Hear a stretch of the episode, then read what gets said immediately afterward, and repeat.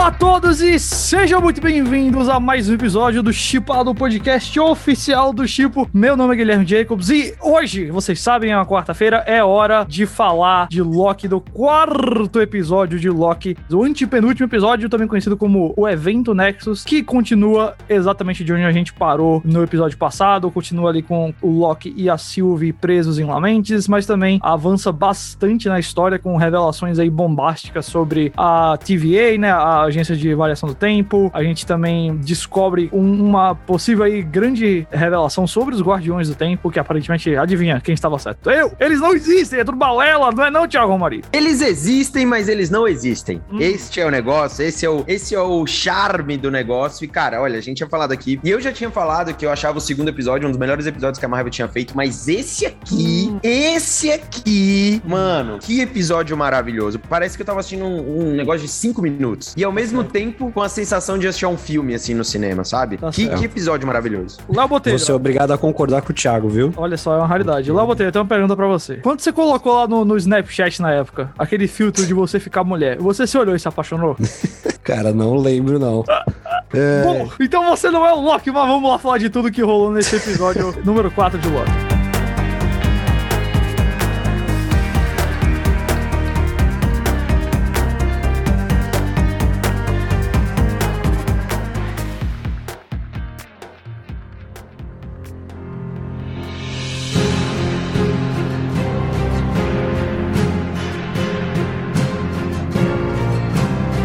Episódio, como eu falei, ele começa logo depois ali da, da situação que a gente viu o Loki e a Sylvie passarem lamentes presos, mas também mostra bastante lá da AVT, né, da TVA, investigando e procurando eles. Eles eventualmente encontram os dois Lokis e salvam eles do apocalipse, mas aí prendem os dois de volta lá pra agência. Enquanto isso, o Mobius e a B-15, né, aquela caçadora principal, estão começando a suspeitar de certas situações ali dentro, de certas coisas ali dentro. Aquela caçadora que a Lady Locke, né, a Sylvie, tinha abertamente, é, aparentemente mataram ela sem mostrar pra ninguém e estão enrolando eles sobre o que realmente tá acontecendo. Eles começam a suspeitar das mentiras aí da, da juíza Ravonna Renslayer dos Guardiões do Tempo. Eventualmente isso leva o Loki a ser preso num loop temporal onde ele apanha da Sif, da Jamie Alexander, faz um cameo bem legal nesse episódio. Ele apanha nela, dela num loop temporal eterno, enquanto a Sylvie convence a B15 é, do que realmente tá acontecendo na TVA. E o Mobius também descobre essa realidade. Os dois Lokis então são libertos para enfrentar ali, os Guardiões do Tempo quando eles estão prestes a serem julgados. Mas nesse processo, o Mobius primeiro é apagado da realidade e depois o Loki do Tom Hiddleston também, não antes de decepar a cabeça de um dos Guardiões do Tempo e descobrir que ele era um androide só, uma marionete. E aí, quando a gente pensa que tá tudo acabado, tem uma cena pós-créditos onde o nosso Loki acorda numa espécie de limbo que parece Nova York ali destruída, abandonada após a apocalíptica. E lá ele encontra quatro versões do Loki. Uma delas é o, o Loki que a gente já esperava ver do Richard E. Grant, o ator lá que também fez, por exemplo, Star Wars Ascensão Skywalker recentemente, que é o Loki clássico, mais velho, mais malvado dos quadrinhos, com a roupa bem quadrinhos mesmo. Tem também o Kid Loki, né, o Loki jovenzinho lá, interpretado pelo Jack Veal, e um personagem conhecido aí pelo, pelo acreditado pela série como Boastful Loki, né, Loki orgulhoso, que é o Deobia Oparei, o ator. E também tem um Loki jacaré, que segundo certas figuras políticas de intelecto questionável, é um Loki vacinado. Muita coisa então rolou nesse episódio, que também, eu acho que, acima de tudo, tem como coração aí o, o relacionamento do Loki com o Mobius, os dois ali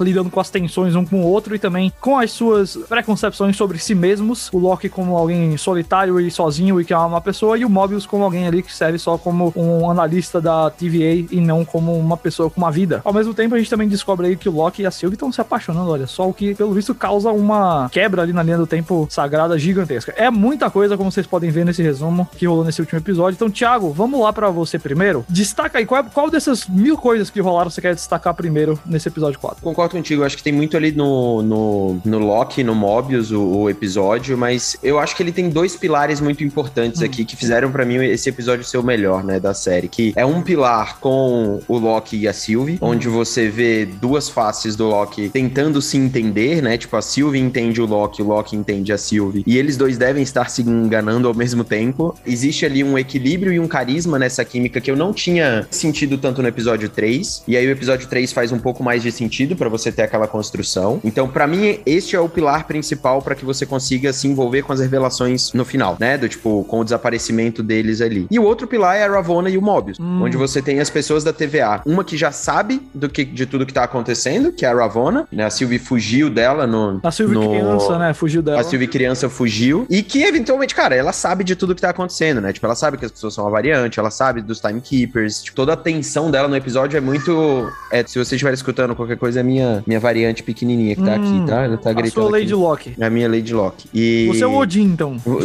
Acho que não. Mas o pilar Ravonna e Mobius, ele é muito legal também, porque pra mim ele é o que se inicia. Tudo bem que a gente já viu no primeiro episódio, segundo algumas coisas. Mas o início, o meio e o fim deste episódio é muito pautado pelas revelações que o Mobius descobre, né? Então, pra mim foi muito legal ver em 40 minutos, um, dois e três atos, de uma forma muito rápida, sabe? Do tipo assim, Mobius suspeitando, ele descobre as coisas, e no final das contas ele é confrontado pela Ravonna, e a Ravonna vai lá e manda o bicho, sabe, desintegra o cidadão. Pra mim, isso foi muito bom. Tipo, o episódio revelar, criar expectativa e entregar tudo pra você. Isso eu achei animal, cara. Do tipo, com motivações relevantes e, e de chegar no fim eu falar, mano, sério que isso tudo aconteceu em um É. episódio só? E assim, ainda ficar com vontade de ver o que, que vai acontecer no final. Achei, cara, achei maravilhoso, assim. E o Owen Wilson, encontraram o papel pra ele na Marvel de um jeito que eu nunca imaginaria que ele encaixaria, sabe? Bom demais. É, e é demais. incrível a diferença de um episódio que ele não tá presente e um episódio Total. que ele, que ele está presente, assim, tipo, muda totalmente a dinâmica da. Tipo, é como o Thiago falou, meu, parece que foi rápido, assim, sabe? Tipo, meu, a dinâmica é tão boa, é tão interessante os dois juntos, e aí agora com a Sylvie junto também, e aí tem a trama por trás. Putz, cara, é o papel perfeito realmente pra ele, né? Tem esses atores de comédia, tipo Adam Sandler, que de vez em quando eles falam assim: quer saber, eu vou levar a sério alguma coisa aqui. E aí eles fazem um trabalho assim absurdo, sabe? E você vê, ah, ele sabe atuar pra caramba. E o Owen Wilson, olha que o Hiddleston, obviamente, extremamente cativante, carismático, etc. Mas a atuação da série pra mim é o Owen Wilson. A capacidade dele, assim, sabe, de falar com aquele tom bem leve dele, mas ao mesmo tempo passar tanta coisa com, com o que ele fala. O jeito dele de No- gritar quieto, tá ligado? Ele, ele grita quieto, é, É. fantástico. No- Agora, no- eu, eu descobri que não vai ter a famosa uau dele, né? Na série. Ah, cara,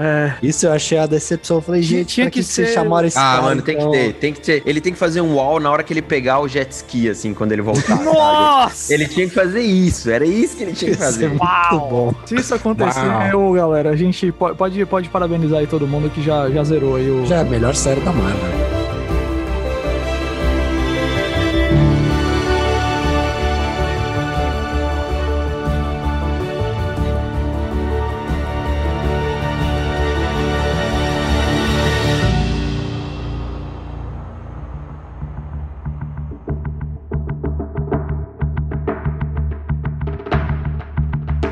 Queria também então destacar exatamente essa questão aí do, do Loki com o Mobius. Esse episódio, pra mim, acho que muito bom ponto do Thiago ali, do Loki, da Sylvie e do Mobius e da, da Ravonna. Eu só queria então destacar justamente o ponto que liga esses dois pilares, que pra mim é o Loki e o, e o Mobius, né? Porque, como eu falei, o Loki começa esse episódio muito na certeza de que ele é, ele é uma pessoa ruim, por natureza, não tem jeito, é isso que ele é, e ele vai ser, ser só. E aí ele começa a ter aqueles sentimentos pela Sylvie, e pra ele é uma coisa que ele nem sabe lidar, porque, pô, aí, como assim tem uma possibilidade de não, não ser só? E aí o Mobius até destrói isso pra ele quando ele fala: Não, mano, você tá só apaixonado por você mesmo, porque você é um narcisista egoísta, e joga ele naquela prisão temporal pra ele ouvir isso o tempo todo. Enquanto isso, Mobius, desde o começo da série, ele é inteiramente cego pelo propósito que foi dado a ele, de que é aquilo dali, de que ele não pode sonhar com mais nada, de que ele é aquilo dali e ele acredita 100% naquilo e tá satisfeito com aquilo, mas você vê que ele tem esses sonhos a mais, tipo o jet ski, né? Que ele tem essas vontadezinhas a mais. Aliás, essa série tem que, a última cena dessa série tem que ser no, no jet ski. É o arco emocional dessa série, tem que ser isso. E eu acho que o mais legal do evento Nexus pra mim, esse quarto episódio, é como os dois passam por essa jornada de quebrar as expectativas que eles mesmos criaram pra si mesmos. Então o Loki escuta o Mobius falando ali, não, você pode ser uma pessoa boa assim, você pode ser o que você quiser. Quando o Mobius resgata ele ali da prisão temporal, do loop, ao mesmo tempo que o Loki é quem fala, que abre os olhos do Mobius pra que tenha uma coisa a mais, tenha uma vida ali a mais. Então eu acho muito incrível como um e o outro acabam sendo os catalistas pra que eles abram os olhos além daquilo que eles estão vendo agora, além daquilo que aparentemente é verdade, além da ilusão, como a gente sempre tem falado essa palavra aqui né, nessa série. Por isso que rola bastante coisa nessa série. E o que eu falo lá no meu review do Chico é, tipo, não adianta você fazer um monte de plot twist, um monte de reviravolta, se você não se importa com as pessoas afetadas por esses mistérios. E a gente só se importa com a realidade da TVA, com o fato de eles serem variantes e com o Mobius sendo apagado da existência, porque a gente se importa com o Mobius. A mesma coisa com o Loki, a mesma coisa vai ser com a Sylvie, a mesma coisa com todos os outros personagens. É isso. Tem que ter esse lado. E eu acho que esse episódio não esquece disso, porque era muito fácil esse episódio ser só reviravolta atrás de reviravolta e não ter desenvolvimento de personagem. Mas eles não deixam essa bola cair, especialmente eu acho com Loki e com Mobius, e por isso tanto funciona. Mas, Léo, é muita coisa assim em termos de expansão de mitologia do que rola aqui nesse episódio, né? Eu acho que assim, eu acho que os primeiros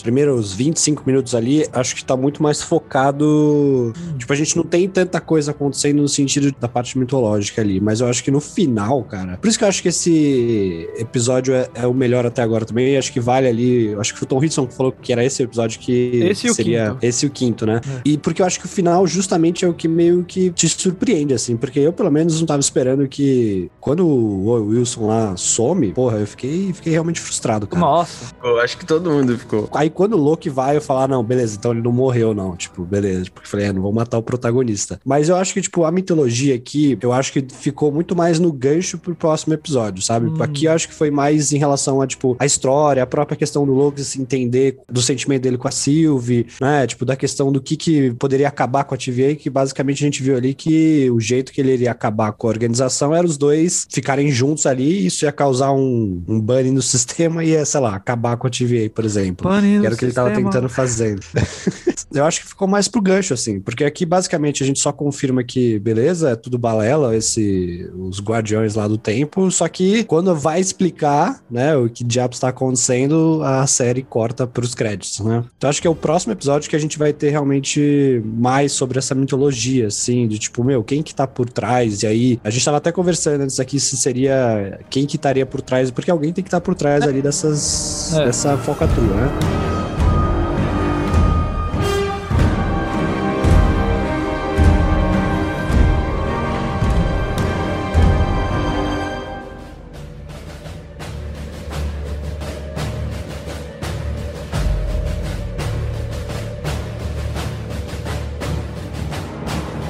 Vamos entrar nessas teorias logo agora. Acho que sempre tem esse momento aqui na nossa gravação, no nosso episódio aqui. Algumas coisas então que a gente descobre, né? Primeiro que, como eu já falei, né? Os Guardiões do Tempo, eles são androids ali. Eles não, não são aliens de verdade. Então, eles não estão ali na TVA. Segundo que as pessoas apagadas, elas vão para essa esse limbo aí, né? Esse, as pessoas que eles chamam de podadas, né? Que eles podam ali os galhos da linha do tempo. Acho que essas são as principais revelações em termos de mitologia e de universo Marvel e tal. Mas isso abre algumas questões para o que vem em seguida. Eu continuo na minha teoria de que até tava onda aqui com o Léo mais cedo, né? Eu, eu, fiz lá uma teoria, acho que depois do primeiro episódio que eu falei, eu, eu acho que tudo isso aqui é mentira. Acho que esses Guardiões do Tempo não existem, ou são, são, são balelas, são baboseira. O pessoal da TVA é gado e o multiverso já existe. Eu continuo achando isso. Eu continuo achando que já existem as realidades paralelas e o que eles querem impedir é basicamente que uma, uma realidade descubra que a outra exista. Descubra que há esse paralelo aí, esse universo paralelo e que eles se comuniquem entre si. Eles querem manter isso tudo separado e aí a maneira de fazer isso é dizer assim, ah, nem existe. Quando, quando começa a existir, a gente vai lá e apaga. Enquanto isso, tem toda a questão de, como Léo falou, peraí, então quem tá por trás? Quem é que tá por trás disso tudo? Será que é outra variante do Loki, uma variante aí que tá usando isso tudo da TVA para apagar Loki? Será que é isso o plano? não sei. Qual que é o propósito real, então, da TVA? Garantir que as pessoas não descubram que existem outros universos. Eu não sei bem. Tiago, você é o nosso teorista da conspiração aqui. Eu acho que, assim, a gente concorda que a TVA é uma farsa e, e a gente sabe que o, os robôs que estavam aqui estão sob, tipo, eles controlam isso,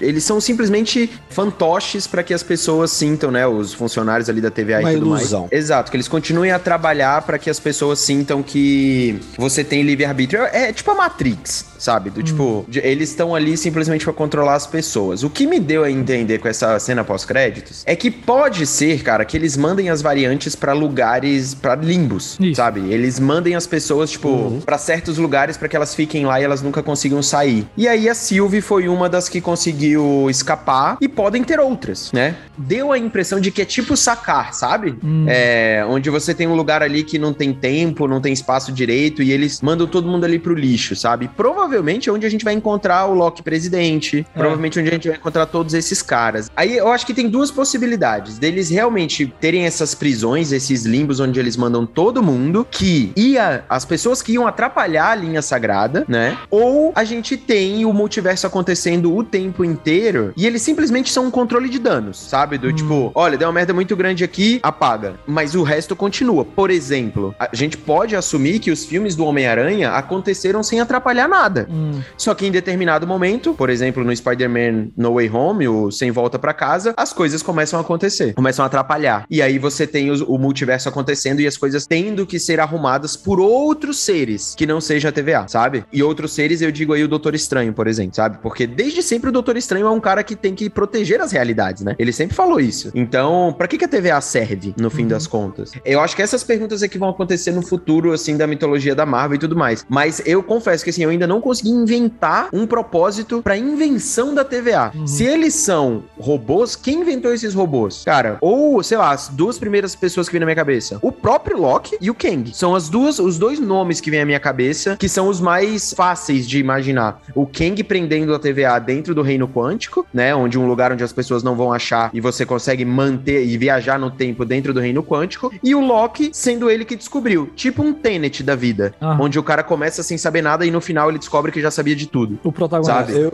eu acho que o mais provável é ser isso, viu? A gente tava até conversando antes aqui. Faria todo sentido ser o Kang e tudo pra conectar com os filmes, mas como a série foi gravada antes da escalação, né? Do. O Jonathan da- Majors. É, exatamente. Então acho que, tipo, vai ser muito improvável a gente de fato ver ele na série. E como toda a minissérie da Marvel tá tendo isso de que, tipo, meu, sempre a gente tenta colocar, putz, tal personagem, tal filme vai aparecer e vai ser uma coisa muito maior. E no final, tipo, se fecha sozinho, assim, no seu próprio arco. E foi assim em WandaVision, foi assim em Soldado Infernal. Então eu acho que vai ser provavelmente isso aqui também, sabe? Eu acho que não É, vai eu ter vou uma tomar muito coisa cuidado maior. antes de acreditar que, tipo, algum personagem absurdamente inesperado vai ser o criador da TVA. Até seja bom pra gente, assim, só curtir o mistério em vez de tentar. Eu acho Ah, que mas seria também vamos combinar, né? Que nenhuma série foi mais diferente e bizarra do que Loki, né, gente? É. Tipo, meteram os vilões que são robôs. Então, tipo, é tipo a maior mentira que eles estão contando. Por mais que a gente soubesse, os caras. Primeiro, vamos combinar aqui, né? Meteram três bichos lá, estilo PlayStation 2, pra você ficar. Não, já saber que era, era zoado, né? Na hora que eles aparecem, conhecendo a Marvel que, lá fe- que fez o Thanos lá com os poros da pele estendendo, sabe? Exatamente. Aí na hora que aparece lá os vilões de Power Rangers, eu falei, ah, tá bom, ok. beleza. Não, é zoadaço, é zoadaço. Tipo, na hora deu pra ver, assim, que eles queriam fazer uma piada. Mas, assim, cara, você tem, em quatro episódios, você apresentou dois Loki diferentes, aí você mete uma cena pós-créditos onde tem quatro tipos de Loki. Um deles é um jacaré. Mano, tipo, você pode assumir que qualquer coisa realmente vai acontecer. Se vão apresentar um personagem novo ou não, realmente eu acho que é outra história. Porém, não é igual era o Mephisto. Você acha que não é o Mephisto por trás de tudo, então? Eu acho que não. É o, tudo, o cara por trás de tudo é o Kevin Feige, né? E, tipo, ele- esse é o cara cabuloso do, do negócio. Só que eu acho que a situação do Kang aqui é parecida com a do Doutor Estranho, sabe? No, no WandaVision. Ele não precisa é aparecer, algo- mas é o que aponta pra. pra- Exato. E assim, Sim. o próprio Feige falou que o Doutor Estranho ia aparecer. Eles decidiram nos últimos momentos que ele não aparecesse. Eu acho que o Kang é mais ou menos isso, sabe? Tipo, pode aparecer? Pode no final citar a Ravonna falar alguma coisa. Ah, existe um outro agente que ele também está solto e tudo Mas mais. é isso, Ah, tipo, é, é- é é deixar a ponta aberta pra, tipo, quando chegar na parte do filme que ele vai aparecer de fato, tipo, Ele você fazer o gatilho. Ah, putz, era isso, sabe? Eu acho que é um pouco dessa ideia que rolou em WandaVision com o Doutor Estranho, é isso que vai rolar agora aqui também, porque, tipo, no fim das contas, o Kang vai estar, de alguma forma, conectado com tudo que a gente tá vendo dessa história toda da TVA, de, enfim, viagem no tempo e etc, porque é o personagem do Kang ali. Mas a gente não vai ver isso agora porque, obviamente, o foco tá na série, mas, tipo, quando chegar naquele momento, a série já fez esse. preparou o terreno, né? Digamos assim, já construiu pra gente meio que não precisar ficar entendendo e quebrando a cabeça. Tipo, vai ser uma coisa muito mais fácil, assim, de, de acompanhar no ritmo da história do filme, provavelmente. Então, eu acho que é isso que essas séries, pelo menos, estão fazendo até agora. Uhum, Tipo, acho que uhum. tirando a série do Falcão, que eu acho que tem uma coisa diferente dessas outras duas, WandaVision e Loki, elas realmente, tipo, meu, preparam um terreno pra um evento de um filme maior, né? Então, Doutor Estranho com Wanda e o, Homem-Formiga 3 aqui com, com o Loki nesse caso, né? E o Kang nos quadrinhos, ele tem muita relação com robôs, né? O Kang é o Iron Lad, tem essa, esse negócio de engenharia, ele é um ele é um cara tão genial quanto o Tony Stark, digamos assim. Uhum. Cara, não impede nada que ele tenha construído os, os Guardiões, tá? Não impede. Seria uma conexão super natural com o que já existe nos quadrinhos e ele tenha sido o cara que criou ali, sabe? Não, não duvido nada. Sei lá, eu sou, não, eu acho o Kang difícil, mas talvez o Kang seja uma coisa tipo, ah, ele criou, mas ele criou encomendado por outra pessoa e essa pessoa que tá na frente da TV. Eu não sei.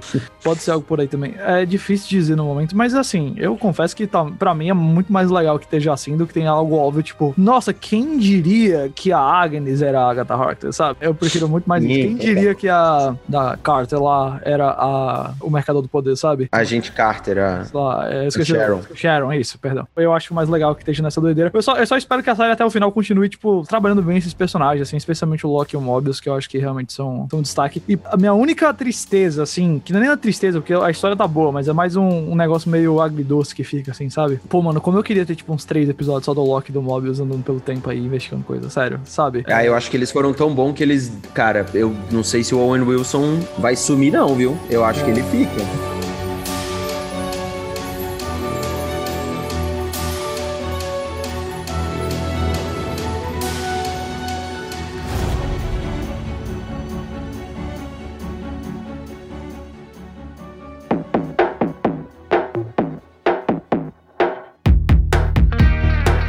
É isso então, acredite ou não, só tem mais dois episódios de Loki. De agora em diante, a série já tá caminhando aí pro seu último terço. E obviamente, quarta que vem a gente vai estar tá aqui falando disso. Sexta-feira tem episódio do Chipado pra falar aí do, do lançamento do HBO Max aqui no Brasil e de outras coisas que rolaram durante a semana. Também, em breve, a gente vai confirmar direitinho a data ainda, mas vocês ficam ligados aí na, nas nossas redes sociais. Mas em breve a gente também vai ter, é claro, é claro, o episódio de Viúva Negra, porque 9 de julho ele chega lá Exato. no Disney Plus Premier Access e a gente vai falar dele aqui com certeza. Então, assine aí o feed do Chipado, siga-nos em chipoficial e não se esqueça de, é claro, acessar o chip.com.br ou o aplicativo do Chipo também para receber as principais notícias, dicas de filmes, playlists e tudo mais. A HBO Max chegou, tá cheio de coisa lá, viu? Então, obrigado aí pela sua audiência, obrigado ao Léo, obrigado ao Thiago. Sexta-feira, então, Chipado de volta. Até lá!